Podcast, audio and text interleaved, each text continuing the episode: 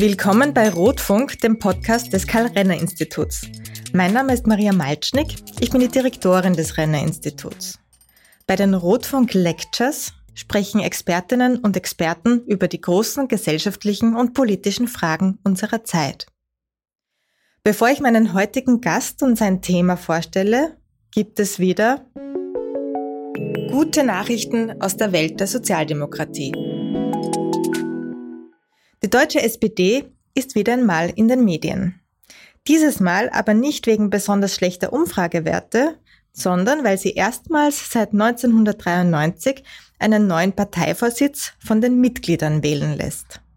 Nachdem Andrea Nahles nach nur etwas mehr als einem Jahr als Parteivorsitzende im Juni zurücktrat, wird die Partei seither provisorisch von Malu Dreyer, Manuela Schwesig und Thorsten Schäfer-Gümbel geführt. Mittlerweile musste Manuela Schwesig ihre Funktion aufgrund einer schweren Krankheit zurücklegen. Der nächste SPD-Parteitag, er findet von 6. bis 8. Dezember in Berlin statt, soll dann einen neuen Vorsitzenden oder eine neue Vorsitzende oder eine Doppelspitze wählen. Davor werden im Oktober allerdings alle 400.000 SPD-Mitglieder befragt und ihr Votum soll dann für den Parteitag bindend sein. 15 Kandidatinnen und Kandidaten haben sich bis zum Stichtag gemeldet und die notwendige Unterstützung eines Landesverbands, eines Bezirks oder von fünf Unterbezirken bekommen. Die meisten von ihnen treten als Zweierteams an.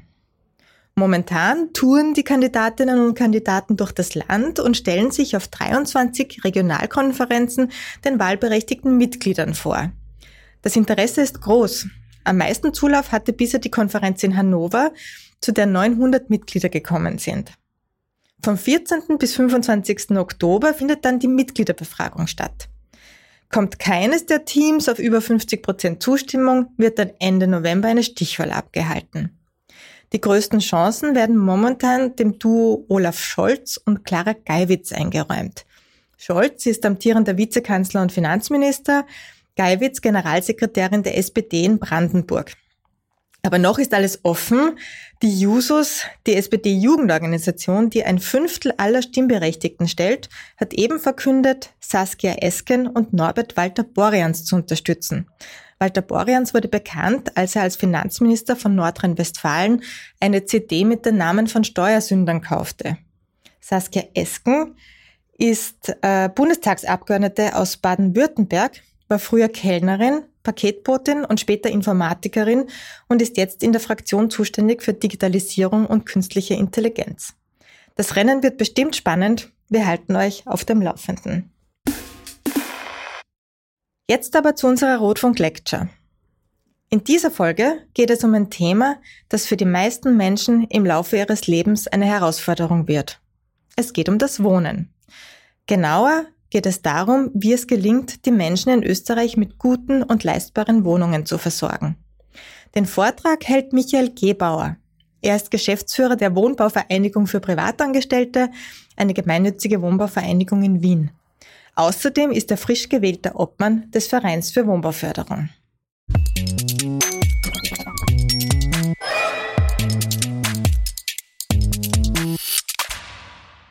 Ja, ich möchte heute über den sozialen Wohnbau sprechen in Österreich. Äh, ein wichtiges politisches Thema, das natürlich auch in Wahlkämpfen immer eine große Rolle spielt. Und vielleicht einmal vorweg, äh, wovon sprechen wir, wenn wir von dem sozialen Wohnbau sprechen? Wir sprechen davon, dass es einen Wohnungsbestand gibt, der entweder von den Gemeinden, den Kommunen, die berühmten Gemeindewohnungen errichtet wurde oder von gemeinnützigen Bauträgern. Und dieser Wohnungsbestand ist sozial reguliert. Wie das genau funktioniert, werde ich noch äh, im, im Laufe dieses Podcasts ausführen. Äh, um eine Größenordnung und eine Vorstellung zu geben, um wie viel es hier tatsächlich, um wie viele Wohnungen es geht. Tatsächlich ist es so, dass äh, wir hier über ungefähr ein Drittel der gesamten Wohnungen in Österreich sprechen. Es haben äh, in Österreich, da gibt es circa äh, von den Eigenheimen her äh, eine Anzahl von 43 Prozent, 11 Prozent Eigentumswohnungen, der Rest sind Mietwohnungen. Und von den Mietwohnungen wiederum sind zwei Drittel dem sozialen Wohnbau zuzurechnen. Das ist deswegen so wichtig, weil äh, aufgrund der Größe dieses Sektors hier natürlich auch eine entsprechende Beeinflussung des Marktes ausgehen kann. Warum braucht es überhaupt sozialen Wohnbau? Äh, klarerweise ist es so, dass der Wohnungsmarkt, äh, so wie viele andere Märkte auch, nicht optimale Ergebnisse liefert. Das heißt, äh, der Wohnungsmarkt produziert eigentlich nicht, äh, der freie Wohnungsmarkt nicht ausreichend Wohnungen und er produziert auch nicht Wohnungen zu den Preisen, zu denen sie nachgefragt werden oder äh, anders formuliert, zu den Mieten, die sich Menschen auch leisten können. Aus diesem Grund, Grund ist es erforderlich, hier regulierend in den Markt einzugreifen. Und diese Eingriffe, diese Marktregulierung dient dazu, eine ausreichende Versorgung der Bevölkerung mit leistbarem Wohnraum sicherzustellen. Da sind Eingriffe in den Markt nicht nur zulässig, sondern auch notwendig und deswegen ist das Volkswohnungswesen auch zum Beispiel in unserer Verfassung verankert. Wohnbauförderung, ein Instrument, ein Instrument, mit dem quasi auch Mittel in die Hand genommen werden, öffentliche Gelder in die Hand genommen werden, ist ein Instrument des Sozial- und Wohlfahrtsstaates. Was ist darunter zu verstehen? Äh, so wie zum Beispiel durch das allgemeine Sozialversicherungsgesetz eben die Risiken bei Krankheit, Arbeitslosigkeit, Pension oder im Moment denken wir auch sehr intensiv über Pflege nach, ist das Thema Wohnen ein Thema der Daseinsvorsorge, wo der Staat eine wichtige Aufgabe hat, hier einen Beitrag zu leisten. Und er tut das, indem er, wie gesagt, in den Markt regulierend eingreift, zum Beispiel durch die zur, Verfügung, zur Verfügungstellung von äh, finanziellen Mitteln. Das können Darlehen sein, das können Zuschüsse sein. Aber mit diesen äh, finanziellen Mitteln werden die Kosten gesenkt. Die Baukosten in der Regel werden dadurch gesenkt und es wird hier ermöglicht, diese Wohnungen dann günstiger zu vermieten, als das am freien Markt der Fall wäre. Deswegen spricht man auch davon, dass eine preisdämpfende Wirkung für den gesamten Wohnungsmarkt durch die Wohnbauförderung hier entsteht. Äh, primäres Ziel ist es, das Angebot auszuweiten an Wohnraum und einen Bestand an leistbaren Wohnungen zu schaffen. Darüber hinaus ist es natürlich auch noch ein Ziel, äh, soziale Schwach, sozial Schwachen zu helfen. Und deswegen gibt es über die Förderung von, vom Wohnbau an sich auch die Möglichkeit der individuellen Förderung von Menschen, die eben äh, nicht über die wirtschaftliche Leistungsfähigkeit verfügen, auch diese Mieten zu bezahlen. Klarerweise ist es auch das Ziel, Obdachlosigkeit zu verhindern ein Ziel, das sozusagen in Österreich, glaube ich, sehr hochgradig und sehr gut erreicht worden ist. Und was Wohnbauförderung noch ist, es ist ein Instrument der aktiven Wirtschaftspolitik, dient also auch zur Ankurbelung der Wirtschaft. Wohnbau schafft Arbeitsplätze, nicht nur in der Richtung, sondern auch langfristig, denn die Gebäude, die fertiggestellt wurden und die Wohnungen, die eingerichtet werden müssen. Äh, all das sind, sind Dinge, die eben die Wirtschaft stimulieren, aber die Gebäude müssen auch erhalten werden, betreut werden etc. Von daher geht vom Wohnbau auch ein sehr großer Beschäftigungseffekt aus. Wichtig ist auch, dass äh, wenn die Mieten in einem günstigen Verhältnis, was das Einkommen betrifft, stehen, dann haben die Menschen natürlich auch mehr Geld für den privaten Konsum zur Verfügung. Und so kann man sagen, dass indirekt auch über Wohnbauförderung der private Konsum hier angekurbelt wird. Ja, und was kann man mit Wohnbauförderung noch machen? Man kann Lenkungsmaßnahmen setzen, zum Beispiel zum sparsamen Energie- oder Ressourcenverbrauch. Auch ein wichtiges Thema, gerade heute, äh, wo das Thema Ökologie äh, besonders im Vordergrund steht.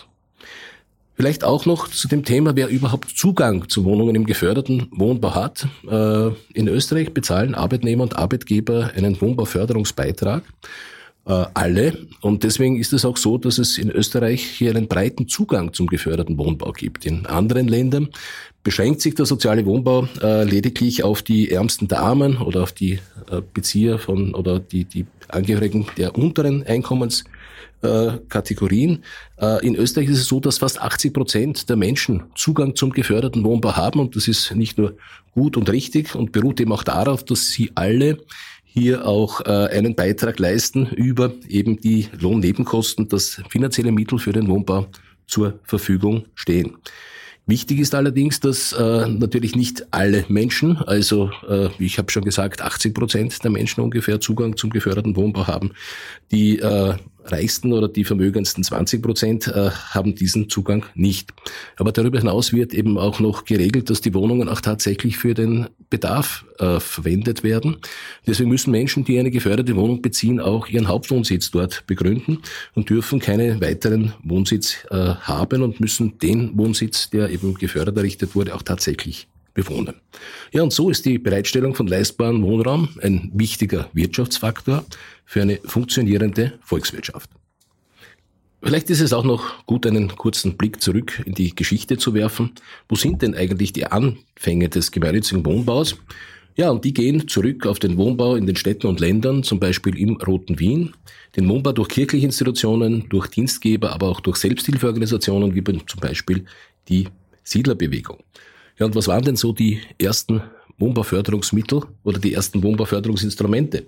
Und das ist interessant, das geht auf das Jahr 1908 zurück, auf den Kaiser Franz Josef, dem ersten Regierungs- und Jubiläumsfonds, wo für Beamte, die aus den äh, fernen Kronländern kamen, hier äh, Unterstützungsleistungen gewährt wurden für den Wohnbau. Aber genauso wichtig sind die Siedlerdemonstrationen nach dem Ersten Weltkrieg unter der Losung Gebt uns Land, Holz und Stein, wir machen Brot daraus. Und ganz wichtig auch 1921 dann nach dem Ersten Weltkrieg äh, der Bundeswohn- und Siedlungsfonds als finanzielles Förderungsinstrument und 22 dann das Mietengesetz, das eben bis heute Gültung hat. Alles äh, wichtige Entwicklungen, die aus dem Wien nach dem Zweiten Weltkrieg, dem Roten Wien, hervorgehen. 1928 wurde auch schon ein Zentralverband der gemeinnützigen Bauvereinigungen gegründet, der sowohl ein Interessensverband der Unternehmen ist, als auch ein Revisionsverband. Das heißt, es wurde von Anfang an sichergestellt, dass gemeinnützige Wohnungsunternehmen auch entsprechend äh, kontrolliert werden.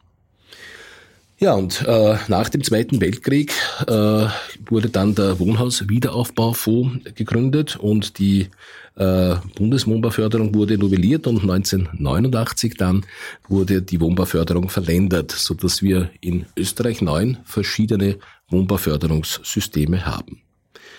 Ja, aber noch einmal zurück, was ist die Basis des Handelns von gemeinnützigen Wohnungsunternehmen? Das ist das sogenannte, oder das ist das Wohnungsgemeinnützigkeitsgesetz, das nach bestimmten Grundsätzen fungiert. Und diese Grundsätze sind zum Beispiel das Kostendeckungsprinzip, wo Gemeinnützige nur jene Kosten ansetzen dürfen, die auch tatsächlich bei der Errichtung der Wohnungen entstehen. Der zweite Punkt ist der Grundsatz der Sparsamkeit, Wirtschaftlichkeit und Zweckmäßigkeit. Auch hier kommt zum Ausdruck, dass Gemeinnützige verantwortungsvoll mit ihren finanziellen Mitteln umgehen müssen. Und das Wesentlichste vielleicht, dass es eine Beschränkung der Ertragsmöglichkeiten gibt. Gemeinnützige können Gewinne machen. Wenn sie diese allerdings machen, dann können Eigentümer diese Gewinne nicht äh, äh, ausschütten, sondern es steht ihnen nur die Verzinsung einer äh, ihrer Einlage zu, ihrer Stammeinlage, ihres Grundkapitals und alle anderen Mittel, die erwirtschaftet werden, verbleiben im wohnwirtschaftlichen Kreislauf. Das heißt, es gibt zwar beschränkte Ertragsmöglichkeiten, wenn aber Gewinne gemacht werden, dann dürfen die nur in einem geringen Ausmaß ausgeschüttet werden und aufgrund des Vermögensbindungsprinzips werden diese Mittel zu Eigenkapital und können auf Dauer für den Wohnbau zweckgebunden eingesetzt werden. Das heißt, man hat eine zweite äh, Schiene oder eine zweite Achse, wo äh, Geld für den Wohnbau mobilisiert wird, auf der einen Seite aus den Mitteln der Wohnbauförderung und auf der anderen Seite durch die Selbstfinanzierungskraft der Unternehmen, die hier entstehen. Und das Zweite habe ich schon einmal angedeutet, es gibt für alle Gemeinnützigen natürlich ein umfassendes Kontrollsystem durch einen eigenen Revisionsverband, aber eben auch durch die Länder. Und auf der anderen Seite gibt es auch Vorteile aus der Gemeinnützigkeit, und zwar sind gemeinnützige Wohnungsunternehmen von der Körperschaftssteuer äh, befreit und sie unterliegen auch nicht der Gewerbeordnung. Ich möchte auch ganz kurz über den Status quo der gemeinnützigen Wohnungswirtschaft in Österreich sprechen, um auch hier eine Vorstellung zu geben, äh, wovon hier eigentlich gesprochen wird. In Österreich gibt es 185 gemeinnützige Bauvereinigungen, von denen 96 in der Rechtsform einer Genossenschaft, 79 in der Rechtsform einer GmbH und 10 in der Rechtsform einer Aktiengesellschaft agieren. Alle unterliegen dem Wohnungsgemeinnützigkeitsgesetz. Also auch die sogenannten Kapitalgesellschaften haben denselben Grundsätzen zu folgen wie die Genossenschaften. Ja, und in Österreich wurden von diesen Unternehmen in etwa äh, in der Geschichte eine Million Wohneinheiten produziert, davon 650.000 Mietwohnungen. Noch immer werden rund 900.000 Wohnungen von diesen Wohnungen von Gemeinnützigen verwaltet.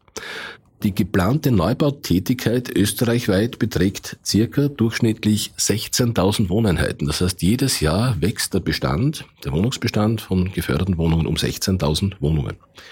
Ja, und gemeinsam mit den von Kommunen errichteten Wohnungen, gemeinsam mit den Gemeindewohnungen können circa 60 Prozent aller Mietwohnungen, wie ich auch schon eingangs gesagt habe, dem sozialen Wohnbau zugerechnet werden. Vielleicht einen kurzen Exkurs auf Wien, um auch hier äh, die Größenordnungen darzustellen. Wien gibt pro Jahr in etwa 600 Millionen Euro für den Wohnbau aus. Diese Mittel stammen zum Teil aus Bundesmitteln, zum Teil aus Landesmitteln. Aber Wien setzt diese Mittel 100 Prozent zweckgebunden für den geförderten Wohnbau ein. Gefördert, wie ich schon gesagt habe, wird dann durch Neubau die Errichtung von Wohnhäusern, es wird aber auch die Sanierung gefördert und es werden auch Gelder aus diesem Topf für die Wohnbeihilfe zur Verfügung gestellt.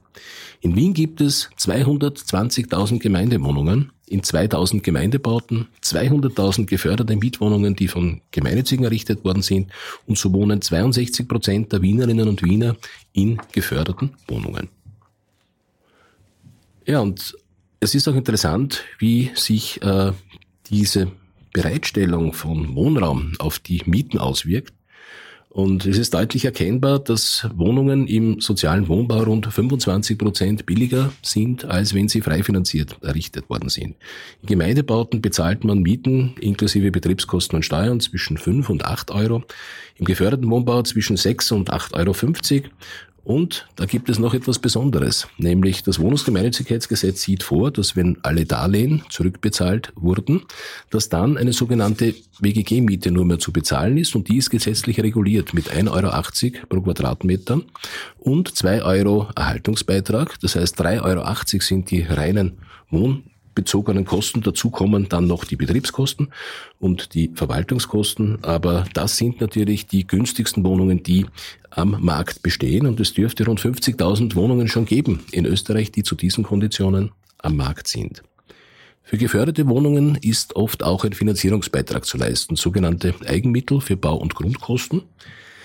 Wenn nicht mehr als 70 Euro pro Quadratmeter verlangt werden, dann ist das, äh, sind das Mietwohnungen. Wenn darüber hinaus äh, Beträge verlangt werden, die können bis zu 500 Euro pro Quadratmeter betragen, dann entsteht dadurch auch eine Kaufoption.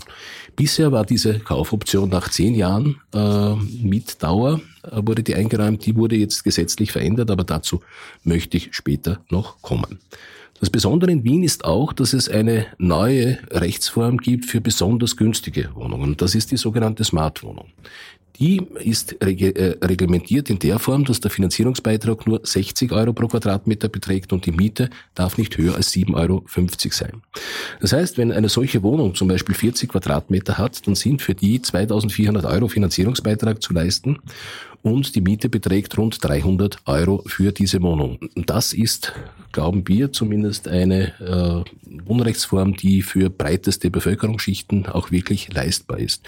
Und es ist ein besonderer Verdienst der Stadt Wien hier, ein derartiges Konzept entwickelt zu haben, das sich so stark an die Bevölkerung und an ihre Bedürfnisse richtet. Und dieses Angebot wird auch sehr, sehr gut angenommen.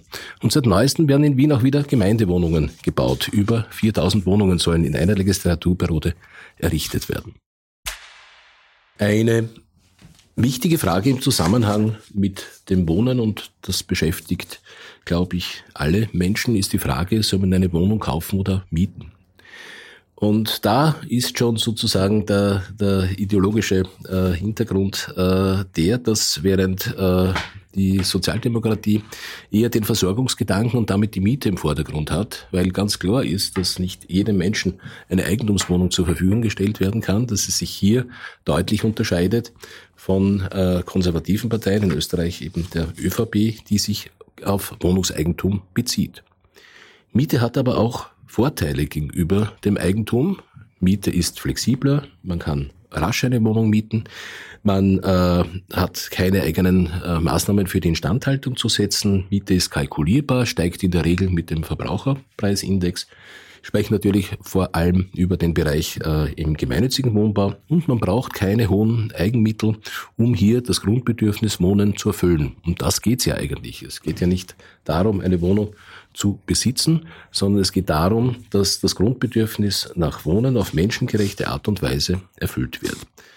Anders Konservative, die das individuelle Wohnungseigentum propagieren und äh, die Idee verfolgen, dass ausschließlich Eigentum hier ökonomisch sinnvoll ist und für die Menschen äh, wirtschaftlichen Vorteile bringt. Übersehen wird dabei häufig, dass gerade Menschen, die in Arbeit, die über Arbeitseinkommen verfügen und man kennt ja die Einkommensverteilung in Österreich so verdient, zum Beispiel eine Einzelperson in Österreich monatlich circa 1750 Euro netto, sich diese Menschen Eigentum nicht ohne weiteres leisten können. Die können maximal 30 oder 40 Prozent ihres Eigentums von ihrem Einkommen ausgeben und damit kann man kein Eigentum finanzieren.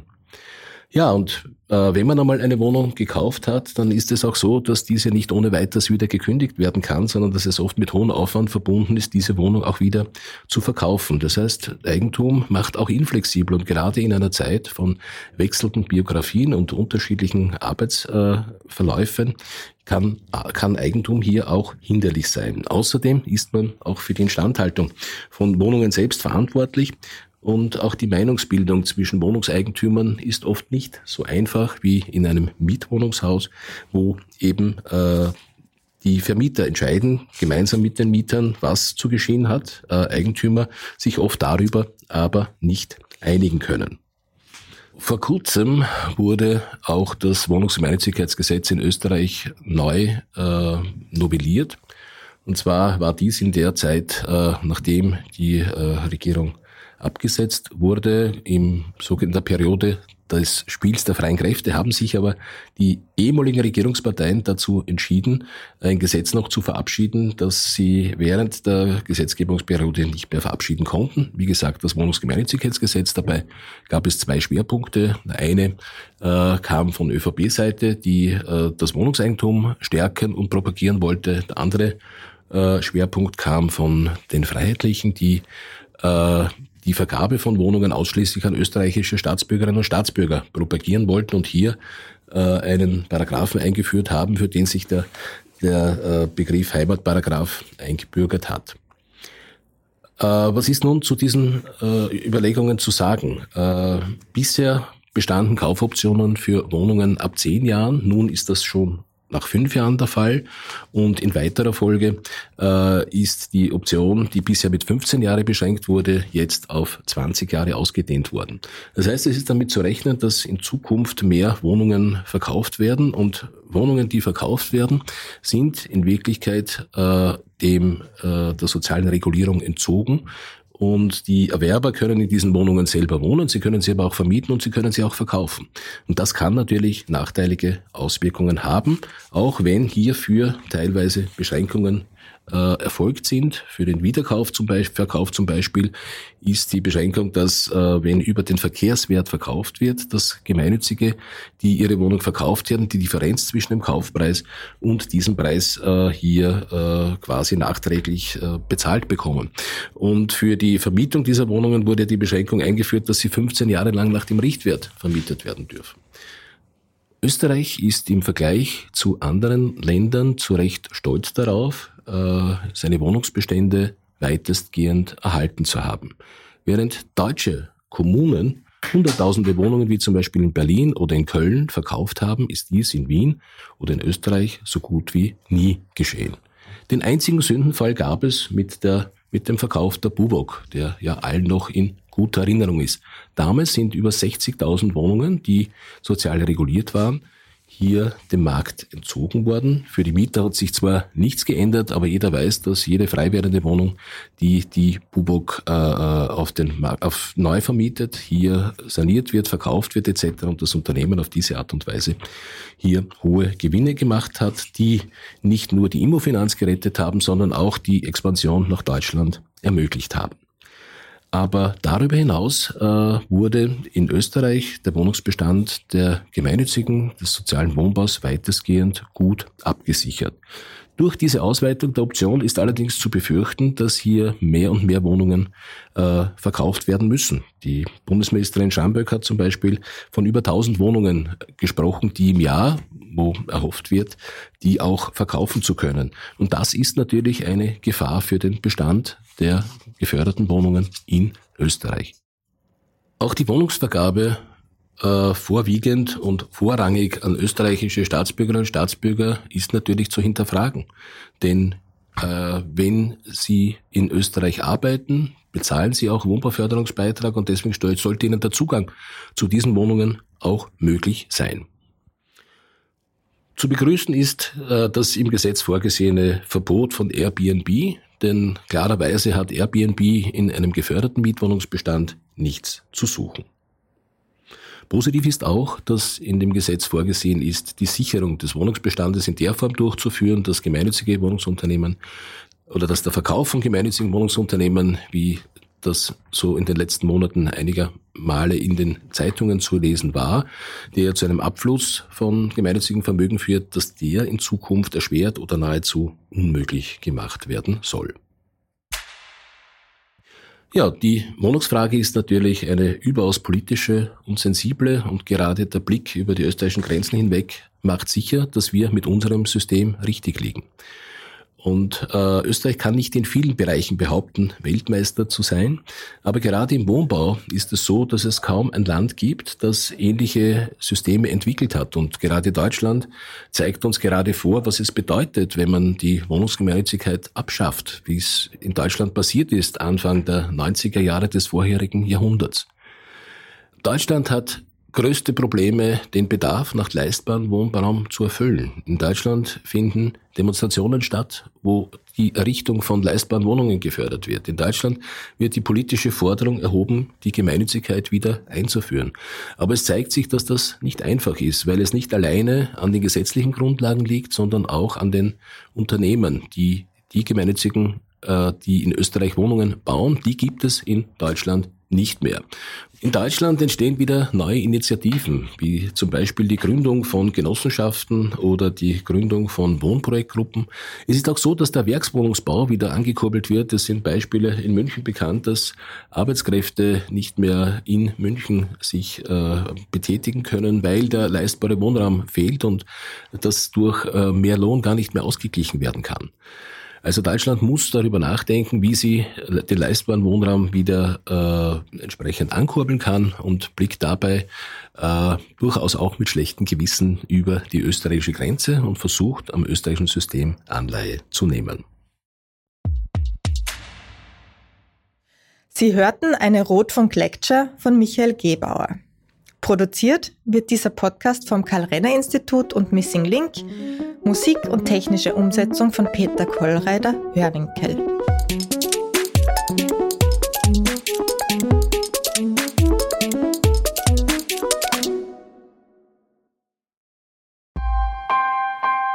Missing Link